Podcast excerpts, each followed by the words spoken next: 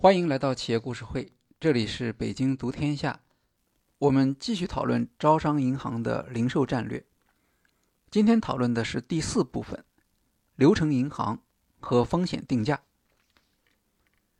二零零四年开始的零售转型，在招商银行内部也称为依次转型。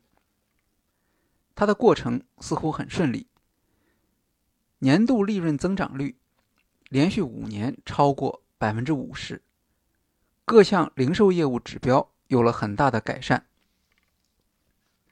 但是，金融危机后开始的一系列降息，打击了招商银行的净利差，主要业绩指标开始落后于同行。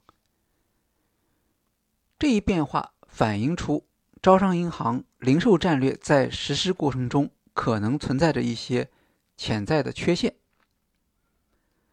对这样的结果，招商银行的管理层事先很可能是没有思想准备的，因为当时招商银行的主要注意力是国际化，像收购香港永隆银行和在纽约开设招商银行分行。经营业绩退步，管理层需要向股东、向银行内部做出交代。特别是看到其他一些业绩突出的银行，他们并没有采用零售战略。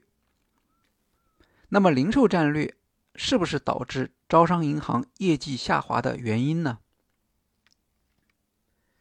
问题的诊断决定着解决问题的思路。当时招商银行出现的问题可以从三个方面来看。首先是贷款定价。二零零九年，招商银行平均贷款利率的下降幅度超过行业平均水平。利率是贷款的价格，招商银行出现这一问题，用银行业的术语来讲，就是贷款的定价能力低。这一问题还有另一个更加严重的表现。由于存款成本低，这就让招商银行可以不必追求高收益率的贷款，同样能够做到和其他银行相同的利润。其结果是导致招商银行出现了低风险偏好。这固然符合银行稳健经营的要求，但。也可能导致招商银行失去本来应当获得的市场机会。用银行业术语来说，招商银行需要改变以往的低风险偏好，敢于发放高定价的贷款。但是，增加高定价贷款，并不是简单的一句话，需要有高水平的风险管理能力来配合。也就是银行要有风险定价能力，招商银行在这方面是有差距的。换一个角度来看，在观察银行零售业务能力时，有一个维度是将银行的零售业务能力分为负债端能力和资产端能力。所谓负债端能力，是指银行能够吸收低价格的存款。比如活期存款。所谓资产端的能力，是指银行能够将贷款高价卖出去。一般认为，招商银行在负债端的能力是国内银行业最高的，其表现就是活期存款比例高，它能够用最便宜的价格借到钱。但招商银行的贷款利率在国内排名。不靠前，这说明他在资产端的能力需要提高。这个资产端的能力，也就是风险定价能力。具体到零售业务，就是要提高零售贷款的利率。招商银行发现的另一个问题是成本上升。当一家银行从批发业务转向零售业务时，成本增加。是可以理解的，因为零售业务效率低，人工消耗大，营销成本高。像高端的私人银行业务，还需要到市场上招募稀缺的、拥有专业能力的员工，他们的人工成本当然也很高。在一次转型期间，招商银行管理费用占收入的比例从百分之三十一直增加到百分之四十五，比同业均值高出将近七个百分点。从积极的角度来看，这说明招商银行在坚定实施零售战略。但人们也会担心，如果零售业务比例继续上升，成本会不会出现失控？第三个问题是资本消耗。实施零售战略的目标是降低资本消耗，因为零售业务中的非利息收入。不需要资本，而个人业务中的房贷所消耗的资本只有对公业务的一半。但从招商银行依次转型的结果来看，资本消耗并没有减少，反而有所上升。随着监管对银行资本的要求越来越严，如果资本消耗不能降低，银行将无法实现扩张，除非不停的向股东要求增加资本。对于一家上市银行，这是不受市场欢迎的做法。资本消耗的增加，反映出招商银行在经营中仍然出现了规模增长优先的结果，特别是高风险公司贷款的增长。如果简单的将公司贷款和零售贷款作为资本消耗的指标，可以看到，在2005年到2009年之间，零售贷款从740亿增加到3818亿，增幅为百分之四百，远高于同期公司贷款的增长幅度百分之一百三十。但由于零售业务占比太小，所以招商银行实际上还在持续扩大资本消耗。也就是说，必须大幅度提高零售贷款和零售业务的占比，才有可能控制资本消耗。回过头来再看2004年招商银行制定的零售战略，其中有两个基本假设：一。是贷款利差将会减小，二是资本消耗必须降低。可以说，招商银行在这两个方面都还没有达成目标。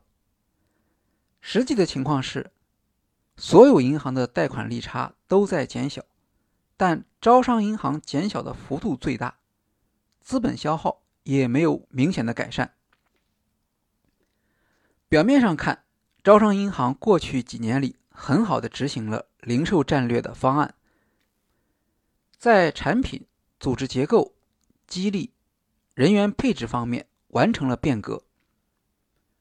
从数字指标上看，也的确取得了成功。但这一阶段的成效是在有利的外部环境，特别是有利的利率环境下实现的。有利的环境掩盖了零售转型的困难。零售业务在一些数字指标上的增长，并不代表招商银行建立起了能够支撑零售业务所需要的管理能力。这和经验有关。在零售业务规模形成之前，对零售业务的限制因素是很难真正体会到的，也很难预计。企业能力上的短板究竟有哪些？当然，这也和招商银行的原有能力有关。在零售转型的过程中，负债端本来比较强的能力得到进一步提高，但资产端的能力进步不大。简单的说，招商银行的本领是能够用服务来吸引客户。但通过服务客户来赚钱的能力却不足。这也说明，之前零售战略所确定的数字指标，还没有能够很好的定义招商银行零售业务的价值。尽管强调了增加零售业务的比重，但对零售业务的特点和如何发展可持续的零售业务缺乏深入理解。零售业务的特点是投入大。持续时间长，而产出和回报比较慢，并不是短期能够见效的战略。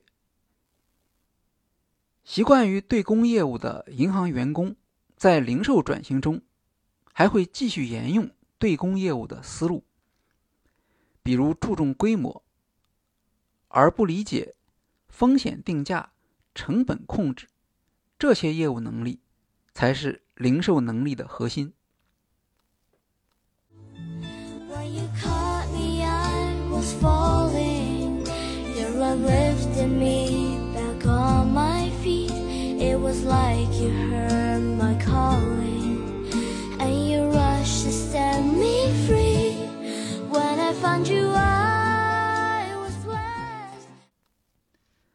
根据这样的分析，马月华提出了招商银行的。二次转型，所谓二次转型，实际上是承认第一次做的不够好，还需要再做一次。究竟哪些能力才是零售业务的核心能力？做到什么程度才算是合格？好在有一些邻近地区的优秀银行案例可供参考，比如香港恒生银行。曾经在五年时间里，资产几乎不增长，但利润却增加了一倍。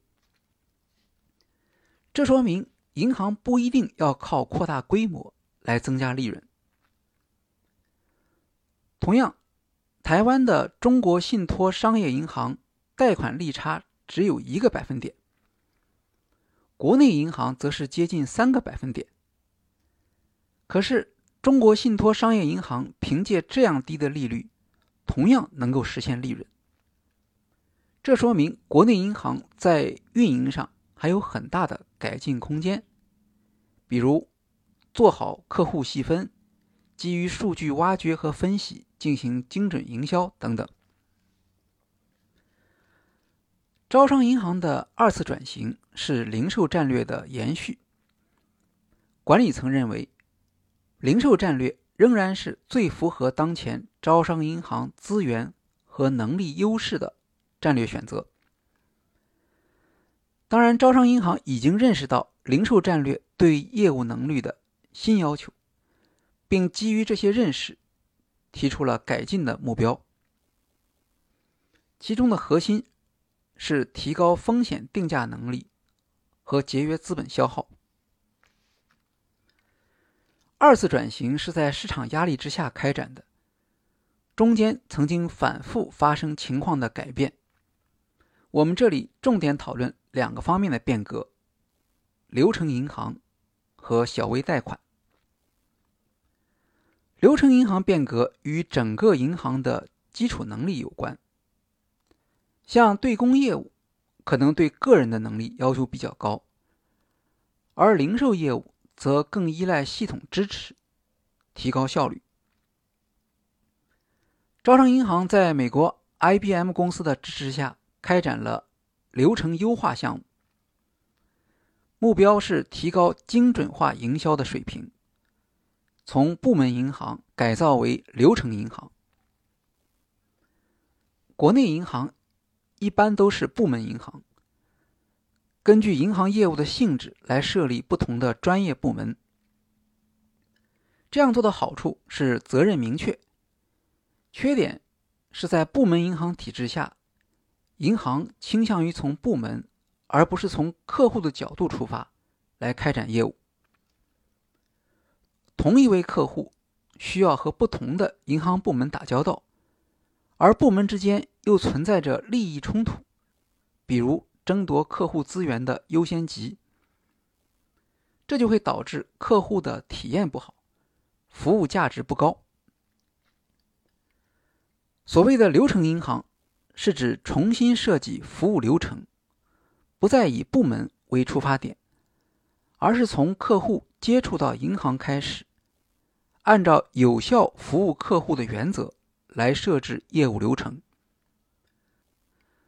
所有部门开展业务都要服从于流程的需要，以客户价值而不是部门利益来引导整个业务流程，分配资源。例如，理财业务和信用卡可能属于不同的部门，分头接触客户，会造成混乱的感觉。当然，做好流程规划并不容易。哪些业务优先？如何减少对客户的打扰？从整个银行角度规划客户沟通等等，这都需要一个整体的设计，然后才能交给一线员工来执行。招商银行流程银行的目标是能够做到让信用卡、零售银行、中高端私人银行客户都在同一个零售平台上得到服务。促进交叉销售或客户的再度开发。在私人银行业务中，每一家客户都有专属客户经理负责。但由于私人银行客户购买力强，仍然可能造成不同部门对客户资源的争夺。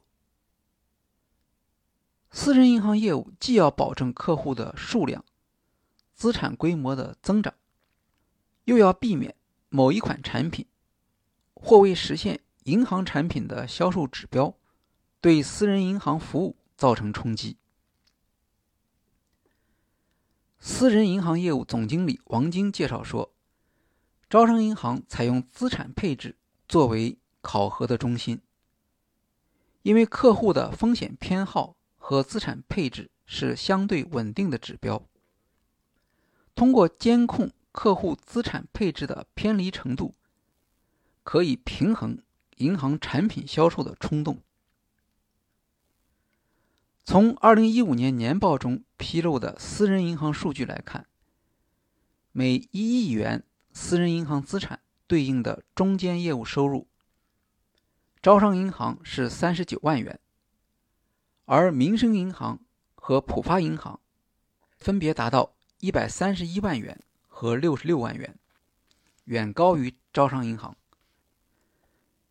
看起来，民生银行和浦发银行在销售方面效率更高，但更有可能的是这两家银行流程控制不足，导致过度销售。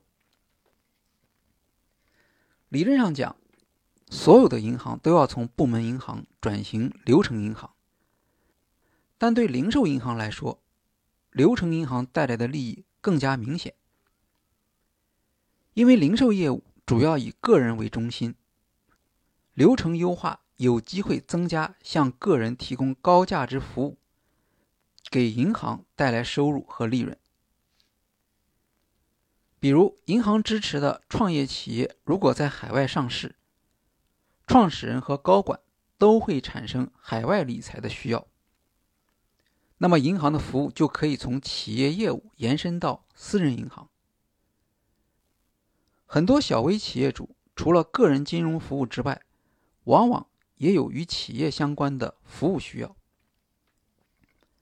流程银行还有助于划分前台和中后台的业务职责，形成总行集中管理。分支行面向客户服务的分工，提高运营效率。大量的原来由柜台处理的业务转移到后台，银行前台与客户接触的方式也随之发生变化。原来需要到柜面办理的业务，现在通过手机银行就可以自助办理。网点的功能。将由操作型向服务型转变。这些变化的价值，我们可以从招商银行小微业务的变革中观察到。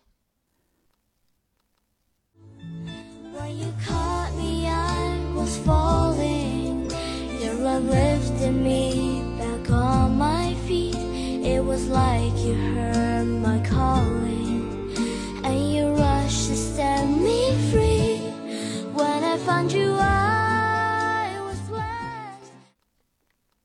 前面提到，招商银行希望提高贷款的风险定价能力。什么样的贷款利率高呢？答案是小企业贷款。小企业谈判地位弱，银行向小企业发放贷款，利率可以在基准线上浮百分之十，甚至更高。民生银行的特长之一就是向小企业提供贷款，利润很高。向小企业发放贷款的问题是，小企业的贷款材料很难符合银行对公贷款的要求。比如，小企业没有什么资产可以抵押，财务报表不全，因此小企业贷款难是一个行业问题，属于普遍现象。民生银行擅长小企业贷款业务，在很大程度上是因为民生银行本身就是由民营企业发起的，它和小企业的关系一向比较密切，能够做好风险控制。招商银行很羡慕民生银行的小企业贷款业务能力。做小企业贷款，招商银行有两个思路。第一个思路。是借鉴美国富国银行的方法，在全国建立三十多个小企业信贷中心，尝试工厂化批量贷款审批，减少审批程序，降低成本，控制风险。还有一个思路是将小微企业贷款从小企业贷款中分离出来。二零一一年年底。招商银行将贷款余额在五百万元以下的小微企业贷款业务，从对公业务划到零售业务。当时由于出现了房贷增速下降的现象，将小微贷款纳入零售贷款，可以让零售贷款业务的数字更好看。同时，随着房产价格的上升。五百万元以下的贷款，在金额上和个人房贷已经接近，放在零售业务中也是合适的。当然，在实际业务中，将小微贷款划到零售业务，并不只是部门和数字上的转换。招商银行希望通过这样的改变，让小微贷款实现跨越增长。首先是。小微企业贷款业务的流程化改造。作为对公业务，小微企业贷款审核包括财务报表、经营状况审核，走的是公司贷款的审批程序，流程复杂，周期长。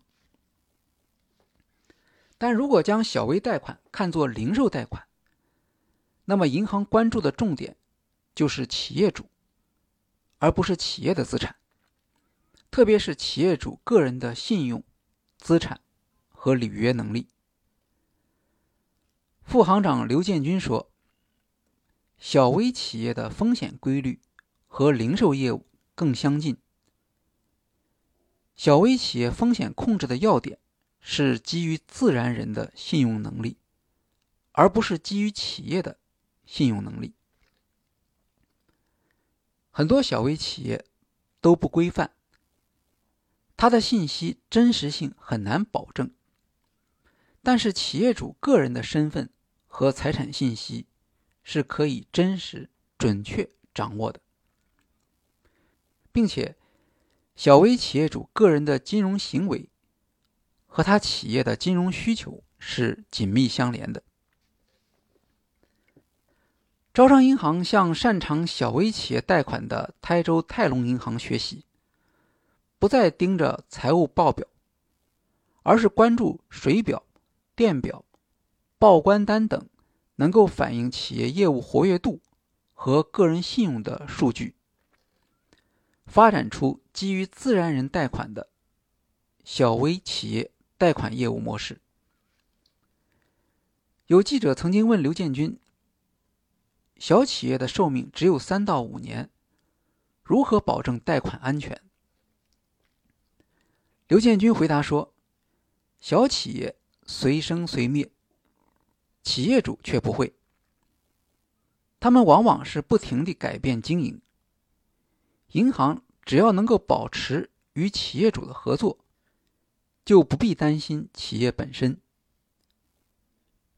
这也是招商银行将小微企业贷款放在零售业务里面的好处。在营销方面，招商银行拥有庞大的零售客户群体优势。小微企业客户中的一部分，就来自招商银行自有的存量客户。从原有的客户资源中筛选出合适的对象，向他们推荐小微企业贷款业务，能够降低挖掘客户的成本。二零一三年下半年开始，招商银行对小微企业的服务从单纯的贷款转变为包括存款、结算、理财等服务在内的综合经营业务。小微贷款难以盈利的原因之一是成本太高。为了提高贷款审批的效率，同时控制风险，招商银行将小微贷款的审查、审批和发放全部集中在总行，采用一种简单标准化的服务流程来操作，而分支行只负责营销工作，以此降低运营成本。这就是所谓的一个中心批全国的目标。当然，实际过程并不简单。招商银行要到二零一八年才完全实现这一目标，但它的收益是非常明显的。刘建军介绍说，小微贷款审批量增加了百分之五十，而人员却没有增加。一般银行小微业务的运营成本是百分之二左右。招商银行通过信贷工厂的模式集中办理，运营成本不到行业平均水平的三分之一。总之，将小微企业贷款划归零售业务，按照零售贷款的规律来发展小微企业贷款，更有利于业务的管理。经营和风险控制。招商银行将小微贷款纳入零售业务，并改进审批流程之后，成效明显。二零一二年和二零一三年，小微贷款的增速连续两年位居市场第一，贷款余额从九百零四亿增加到三千一百九十七亿。占零售贷款的比例从百分之十六增加到将近百分之四十，这是一个非常激进的改变。这一变革与流程银行变革相互促进，提高了招商银行利用中后台数据业务支持前台作业的能力，而这项能力在即将到来的互联网金融服务中。将体现出更高的价值。二次转型的要点是对零售业务的深入理解，包括零售产品的结构、客户来源和企业能力。这并不是新的战略，因为招商银行基本的价值主张没有改变，仍然是在利率市场化条件下，通过增加零售业务的比重。来提高风险定价能力，减少资本消耗。但二次转型中，招商银行对零售业务所需要的组织能力有了新的认识。传统上以城市商业银行为代表的地方性银行，更加擅长小微企业贷款。不过，城市商业银行的业务模式往往需要消耗大量人力。来了解和跟踪小微企业的经营状况，这是招商银行做不到的。但城市商业银行也有他们的弱点，比如规模比较小，难以建立全国性的信息系统。招商银行的竞争战略设计，将总行作为小微贷款的运营中心，负责审批和处理，而将分支行作为营销中心，由此形成了小微贷款业务的差异化能力。这项差异化能力当然不仅服务于小微企业贷款，也服务于所有的零售金融业务，包括信用卡和消费贷款。像信用卡和消费贷款，也可以实现一个中心批全国。